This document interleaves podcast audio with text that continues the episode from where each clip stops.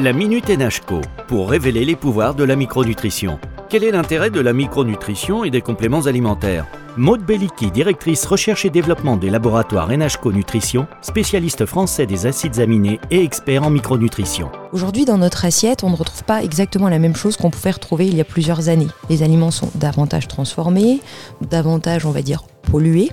Et en fait, la teneur en micronutriments de notre assiette a tendance à réduire avec le temps. Donc même si on fait en sorte de manger correctement, et c'est ce qu'il faut, on va à terme en fait aboutir à des déficits de nutriments. Par exemple, il est très très commun d'avoir des déficits en magnésium aujourd'hui, d'avoir des déficits en vitamines, puisque les fruits et légumes en fait sont stockés davantage euh, sur les étalages qu'auparavant. Et donc c'est là que euh, l'intérêt de la micronutrition arrive, c'est-à-dire supplémenter ce qu'on ne retrouve plus dans les assiettes aujourd'hui.